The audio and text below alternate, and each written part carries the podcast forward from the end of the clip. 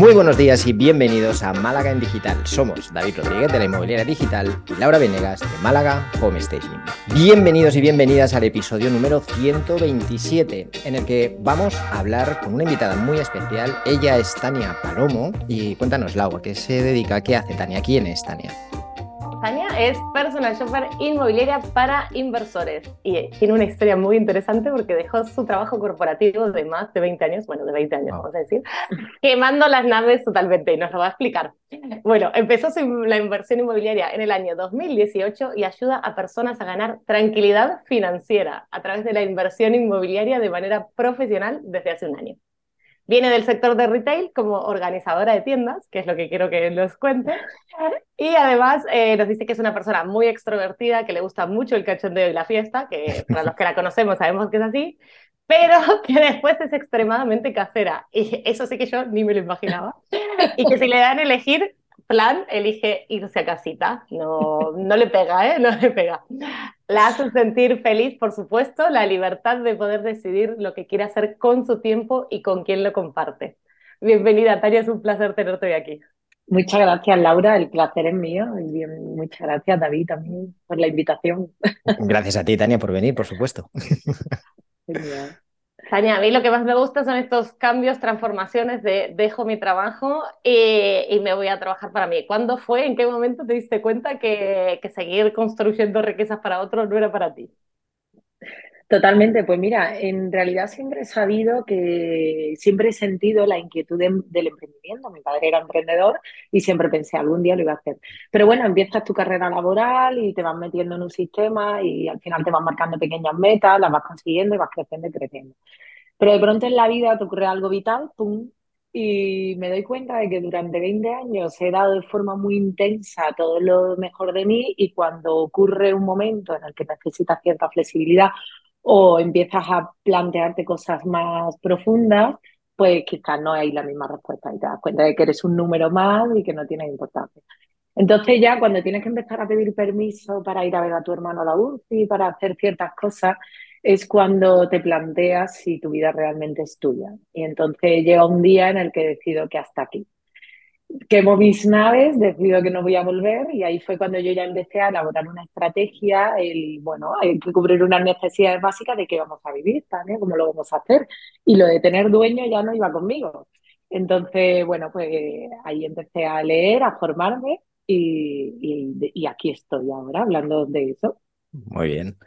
Ah, cuando hablamos de, de emprender y de quemar las naves, ah, normalmente nos hacemos eco de, dos líneas de funcionamiento, ¿vale? Una que quizás sea más la, la, mía, otra que es quizá más la de Lau, que es más estratega, es pienso un poquito más las cosas, y yo que soy como, como de ver un agujero y tirarme de cabeza sin pensarlo mucho que siempre he dicho que esta no, no creo que sea la forma correcta y de hecho, a medida que me voy haciendo más, voy a decir sabio, por no decir otra palabra, empieza por V, ah, pienso un poquito más las cosas. Ah, me gustaría que compartieras con nosotros, si te parece bien, cuál fue tu camino, que, o si fue un híbrido o, si fue otro totalmente distinto.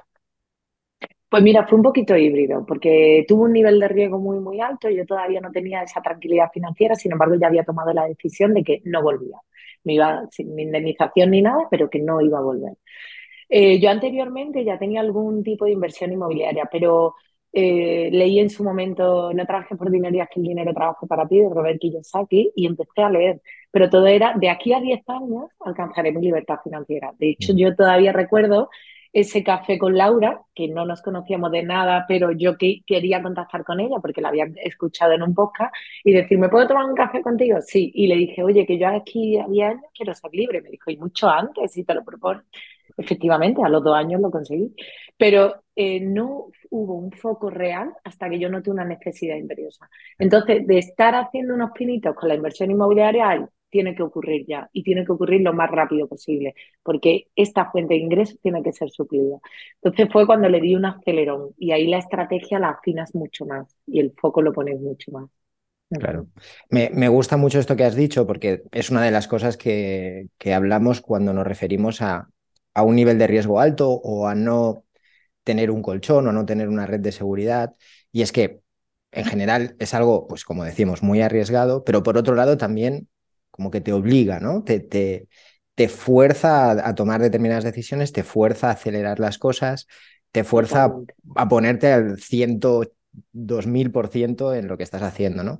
Mientras que a veces el tener una red sí que es verdad que te da una seguridad, te da una cierta tranquilidad y tiene muchas otras ventajas, pero que quizá te puede llevar un poco a, estar más acomodado, a no dar los pasos tan rápido, ¿no? A tomar las decisiones de otra manera. Entonces, que, que ambas cosas tienen tanto su parte positiva como su parte negativa y, está bien también verlo en, ti, que sí que es verdad que es un, modo un poquito híbrido lo que, lo que has hecho. Totalmente. Yo es algo que a, los inversores que a día de hoy se me acercan nunca el, el all-in que yo hice, todo lo voy a poner ahí, no lo suelo recomendar, pero yo lo hice y a nivel mm. personal. Y es verdad que cuando me preguntan, ¿entonces lo hago? Siempre le digo, no, no, tú mismo, ¿sabes? Mm. Porque yo asumí el riesgo, pero las consecuencias caían sobre mí directamente. Entonces tiene que ser algo que te salga de dentro. Y sí es verdad que yo tengo la suerte de tener la mujer que tengo, que me apoyaba al máximo y que también eran parte de mi red de seguridad. Era un poco de, si hay que bajar el nivel de vida, si hay que hacer nueva adaptación hasta que eso ocurra, lo hacemos. No mm. fue necesario, pero en su momento era algo que, que, estaba sobre la mesa, esa posibilidad. Entonces, y después yo creo que el cerebro es como cuando pasas hambre, se agudiza muchísimo más. Entonces, empezaba a encontrar soluciones que yo creo que de forma normal, creo que ahora no soy tan capaz de ver como en aquel momento yo afinaba tanto en la búsqueda de los inmuebles como en el análisis. Como... Siempre tienes un hilo de duda, pero es lo que tú dices. Cuando estás ya en el filo es como, te acabo de empujar, ya no te queda otra que abrir los brazos y... Y nos ponemos en modo supervivencia casi, ¿no? Es como... Tal cual, tal cual, tal cual. Muy bien. Sí, sí. Tania, me gusta, bueno, tú ya tenías ahí alguna fuente de ingreso, pero me gustaría a la gente que está empezando lo que tú dices, tus inversores llegan, y a veces la gente llega más intrépida que otra, ¿no? Están los que quieren el all-in, pero están eh, los que no, que no saben por dónde empezar, que todavía tienen una sola fuente de ingresos, que puede ser su negocio eh, como emprendedores o puede ser su trabajo de oficina. Eh, ¿Qué les recomiendas? ¿Qué es lo primero que le decimos que haga a una persona que, que depende demasiado de una sola fuente de ingresos? Claro, lo primero es darte cuenta de tu situación vital, que es lo que yo siempre hablo. entramos en una inercia laboral en la que creemos que, bueno, que la seguridad social ni es segura ni es social, en mi opinión, eh, me va a mantener y tal. Y si vamos viendo gradualmente el proceso que lleva todo, pues va a ser complicado que en gente de nuestra generación lo tenga. Entonces, por un lado es, vamos a ganar para nuestro futuro algo que, que nos lo garantiza otra fuente de ingresos cuando ya no podamos trabajar de la misma forma. Y después eh, ganar tu libertad financiera desde el punto de vista de no tener que pedir permiso para muchas cosas. Eh, también yo hablo del ejemplo de los inversores que dicen, bueno, pero es que yo tengo un negocio, yo no soy, yo no tengo dueño, yo soy el jefe, como el, el negocio que yo le digo, que también te quita el sueño y te genera muchas limitaciones. Eh, o el yo tengo tranquilidad, eh, yo tengo seguridad financiera porque tengo una fuente de ingresos muy potente. Una fuente de ingresos no es una seguridad financiera. Entonces, hay muchos frentes desde los que podemos abordar la necesidad de tener otra fuente de ingresos pasivos, por así decirlo. Lo primero que establecemos es con esa persona el para qué, ¿no? Hacia dónde quieres ir, mm. porque quieres invertir en inmuebles. Y esto yo siempre hago el símil como en un GPS, ¿no? Lo primero que te pregunta el GPS es, elija su destino, o sea, dónde vamos a ir y entonces ahí valoramos, vale, pues este es el punto. Yo quiero tener un patrimonio para mis hijos, yo quiero un ingreso pasivo que me dé liquidez, yo quiero la seguridad del mañana y a día de hoy no necesito tocar ese dinero, yo quiero poner unos ahorros a salvo. ¿Tú para qué? Y después, lo siguiente que nos pregunta GPS es tu ubicación. ¿Cuál es tu punto de partida? ¿Cuáles son tus finanzas actuales? Y ahí es donde definimos la distancia que hay de tu, desde tu ubicación hasta tu para qué. Y en función a la distancia o la facilidad del camino, se establece una estrategia u otra. Oye, pues lo vamos a hacer a través de inversión inmobiliaria con un tipo de negocio vacacional, con una larga temporada, con unas habitaciones. Y es donde ayudamos a la persona. Y después la visibilidad de tu ubicación, yo creo que es el punto clave de la mayoría de las personas. Porque todo el mundo mira hacia dónde quiere estar, pero para eso hay que hacer un trabajo de claridad en la situación actual que tenemos. Y eso nos ayuda a poner foco también en, cómo organizar nuestro dinero, porque hay mucha opinión de, bueno, empezar a invertir desde cero, es muy complicado. Eso realmente son casos muy excepcionales. Entonces tú debes poner en foco en cuál es tu situación actual para también establecer tu estrategia de ahorro y decir de cada mes, esto necesito que vaya para irme de viaje hacia mi objetivo a alcanzar. Entonces, eso es lo primero que hacemos, un análisis de cuál es la situación, cuál es tu situación personal y cómo vamos a llegar hasta allí. Y poco a poco ya emprendemos el camino juntos, pero primero es tener la claridad. Está, está muy bien el ejemplo del GPS. ¿eh? Sí, porque al final te pide el punto de destino para calcularte tanto el tiempo como los kilómetros, como los peajes, gasolina, pero es verdad que si no pones el punto de origen no te da ninguna información, así que la importancia de saber dónde estamos antes de decir eh, o decidir hacia dónde vamos. Ah, ¿Por qué inversión inmobiliaria? ¿Por qué no otra cosa? Pues mira, eh, en su momento yo no tuve claro ni nunca he tenido una vocación especial por el inmobiliario. Y esto siempre lo cuento y soy muy sincera. Ha sido algo que se ha ido transformando con el tiempo y que, que he ido descubriendo, por así decirlo. Eh, mi mujer siempre ha tenido mucho interés por el inmobiliario, entonces ha sido algo como que siempre he escuchado así de fondo. Pero ya la profesionalización del mismo vino porque evaluando todas las posibles fuentes de ingresos que podíamos tener, de forma pasiva, pues hablamos la bolsa, inversiones en cripto y demás, siempre veía como que la profesionalización iba a ser más compleja, que para entender de eso siempre había alguien ahí que tenía un machete más grande. Era como, me va a costar mucho ponerme al día en todo esto. Y después el hecho de que para mí es importante poner músculo y tener capacidad eh, de, influenciar en esa inversión. Y entonces cuando yo pensaba o imaginaba poner mi dinero en bolsa con los conocimientos que tenía y que era manejar el mercado, eh, me era más difícil o me generaba más inseguridad que algo donde yo pudiera tener capacidad de reacción, donde yo pudiera hacer un aporte de valor y que eso tuviera un impacto diferente sobre mis finanzas. Me gustaba más la parte de eso, de poder sentir que algo de fuerza tenía. Y al final la inversión inmobiliaria tiene algo fundamental que es que te puedes apalancar y casi ninguna otra eh, puedes, ¿no? Porque al final para vivir de lo que tienes en bolsa necesitas muchísimo dinero dependiendo de lo que tú quieras, incluso diciendo que te va a dar un 10%, es que necesitas muchísimo dinero ahí. Mm. Tal eh, cual, tal cual. Lo has clavado. De hecho, mi libertad financiera no por el apalancamiento bancario, sino en tan poco tiempo no es posible. Exactamente, exactamente. Pues Tania, ahora que, eres libre financieramente, cuéntanos, ¿qué significa eso para ti? ¿Qué significa tranquilidad financiera o libertad financiera? Sí, sí, sí, Se habla muchísimo sobre libertad financiera y yo sé que hay mucha gente que está incluso ya cansada de esa palabra, de sí, todo el mundo habla de eso. Pero es que lo define muy bien, es que es tranquilidad, es que poder decidir sobre tu tiempo, sobre eh, qué hacer en cada momento, en qué formarme, cómo y cuándo, es una sensación que hay que vivir. Sí es verdad que yo la cambio mucho, la de libertad, por tranquilidad financiera, porque tú tienes, puedes sentir una pequeña libertad un tiempo, pero eso puede cambiar, porque hay un contexto social que cambie, porque las necesidades se han vuelto superiores o porque te cubre, tú tienes libertad financiera para el nivel de vida que tienes ahora, pero después tú tienes un nivel de vida deseado, que todos queremos ir a más. Entonces, tener una tranquilidad financiera de me voy a esforzar para llegar a un nivel de vida eh, deseado, pero tengo la tranquilidad que si no llego, yo voy a seguir teniendo eh, unas necesidades básicas cubiertas y, una no dependencia de mi entorno y no dependencia de, de trabajar para alguien, pues eso es una sensación que yo a todo el mundo le digo que haga. Es más, incluso hay gente que, llega a alcanzarla y sigue en su trabajo eh, por cuenta ajena con otra persona porque le encanta y me parece súper respetable. Pero ya se va a trabajar de otra forma. Yo conozco alguno, alguno que otro. Algún rarito por ahí. Algún rarito por ahí. Pero bueno, está claro que te da otra manera de tomártelo, es, es otra, otra manera de vivir las cosas, sí, desde luego. Tal cual, tal cual.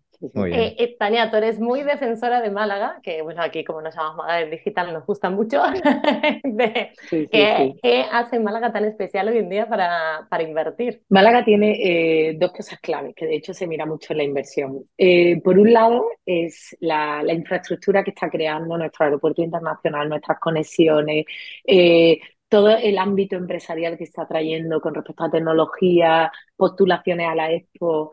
Eh, y demás, que nos está convirtiendo en un atractivo y está haciendo que el mundo hable de Málaga con un marketing externo brutal. Pero no es solamente eso, que eso se puede cambiar, sino que nuestra ubicación y nuestro enclave hay cosas que no cambian y en nuestro clima, que del que no tenemos palanca directa, ¿no? no depende de una construcción ni nada. Nuestro clima, el tener montaña, el tener playa, nos hace un atractivo tremendo. Incluso en momentos de crisis climática, estar en una ciudad que tiene el clima tan suave en invierno y, relativamente suave también en verano, porque el mar nos da una brisa que nos equilibra un poco, creo que nos posiciona en una de las grandes favoritas. Entonces, tenemos el clima, tenemos una oferta de ocio y turismo brutal, tenemos museos, tenemos cultura, tenemos empresas eh, yo creo que incluso los malagueños no somos conscientes de, lo que Málaga exporta y de lo que Málaga llega a ser para el que está de fuera. Pues siempre pongo el mismo ejemplo, un pez no se da cuenta que está en el agua hasta que lo sacan de ella. yo a mucha gente de Málaga le digo, ¿tú quieres saber lo que es Málaga? Vete fuera. Digo, vete fuera, vive fuera Digo, y escucha lo que se habla de aquí y mira realmente las noticias sobre lo que está ocurriendo aquí, porque cuando estamos dentro de nuestro día a día no, mm. no somos tan conscientes. Eh, Tania, yo lo que quiero saber es, por ejemplo, viene un inversor mm, contigo, ¿no? Empezamos a definir ese a dónde vamos, qué tenemos. Eh, me imagino que todo el mundo acá querrá eh, un vacacional, si puede ser en primera línea de playa, ¿no? empezar un poquito así, pero ¿cómo haces para definir eso? ¿A quién le viene mejor una larga temporada? ¿A quién le viene mejor un vacacional? Por el la cantidad de dinero con la que empiezan? Mm. ¿Cómo, cómo trabajas mm. eso? Es muy buena pregunta porque además Málaga tiene una causística concreta. Yo creo que como cada ciudad. Entonces, el inversor que viene aquí eh, tiene que ser un tipo de inversor que, que le encaja lo que la ciudad le va a ofrecer para sus inversiones. Hay tres tipos de inversiones inmobiliarias principalmente. Bueno, puede haber mucho más, pero yo le defino en tres. La opción una, que es el inversor que busca invertir en lo mínimo posible con alto ratio de rentabilidad, puede ser una inversión muy arriesgada, vas a tener un tipo de inclino un poquito vulnerable. Bueno, en el momento que tú te metas en eso, en tercero sin ascensor, cuarto sin ascensor, hablamos de la opción uno de inversión. Cuando hablamos de la opción dos, estamos en un inversor medio, donde ya la rentabilidad quizá baja un poco, el nivel de riesgo también va a bajar, pero te deja un poquito más de cash mensual, es lo que hablábamos, no es lo mismo un 3% de 100 euros que un 3% de 1000 euros no es lo mismo. Entonces, como tú inviertes más, tú vas a tener más cash de caja.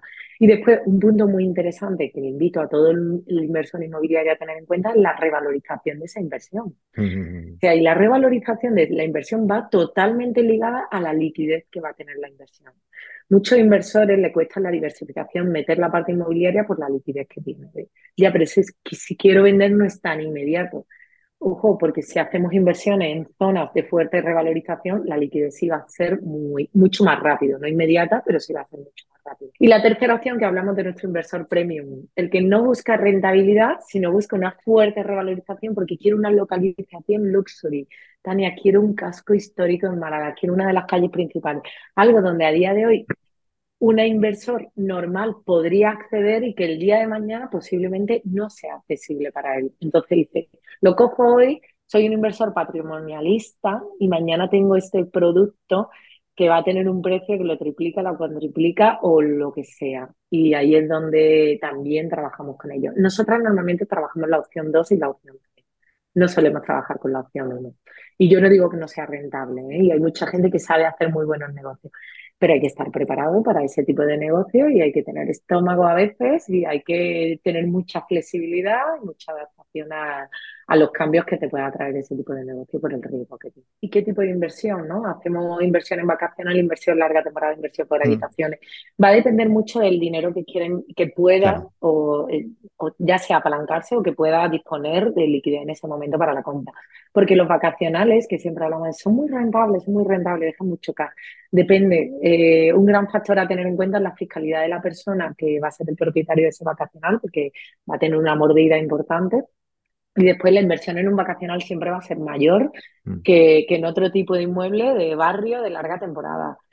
Eh, ¿Por qué? Porque para que sea vacacional tiene que tener una ubicación vacacional. Y eso implica primera línea de playa, implica más cerquita del casco histórico, implica un atractivo para el que va a venir de vacaciones, que por tanto va a tener una ubicación que su precio de metro cuadrado sea más cara. Y después el interiorismo y la decoración que se hace teniendo en cuenta el mercado tan competitivo en el que está Málaga y el compromiso que tenemos nosotras, por ejemplo, de poner en el parque inmobiliario inmuebles de calidad, va a implicar que también tengas que invertir un poquito más en esa parte. O sea, esto no es lo decoro con tres cosas de IKEA, sin desmerecer a IKEA, ni mucho menos. Pero vas a tener que darle una vuelta, como Laura muy bien explica muchas veces, y hacerlo de una forma muchísimo más atractiva, que ahí ella sabe mucho más que yo.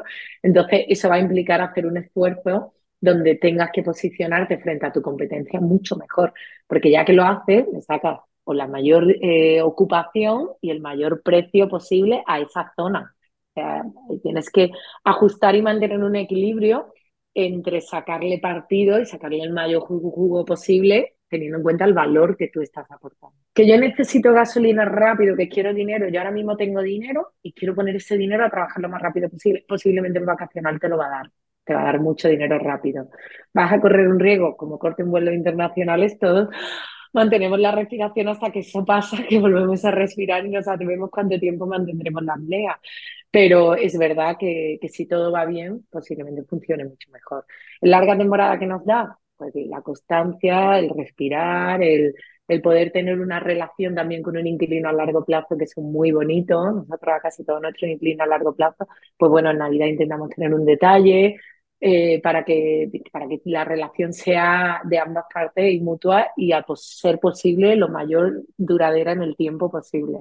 Entonces, eso es mucho más pasivo, es mucho más cómodo para escalar y para todo. Se quita menos tiempo y eso también, también es cierto. Pero bueno, no vamos a hablar de los riesgos ahora del Euribor. Lo dejamos para el próximo episodio. Eh, muchísimas gracias, Tania. Eh, bueno, a mí me ha encantado. Me encanta hablar con ella todo el tiempo. David, ¿tú tienes alguna otra pregunta?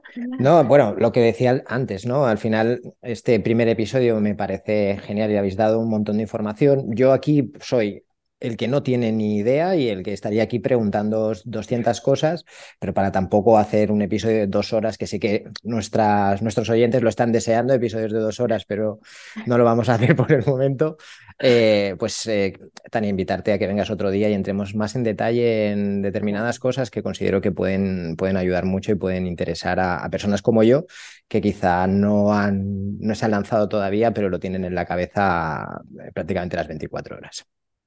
Genial, cuando queráis, claro que sí.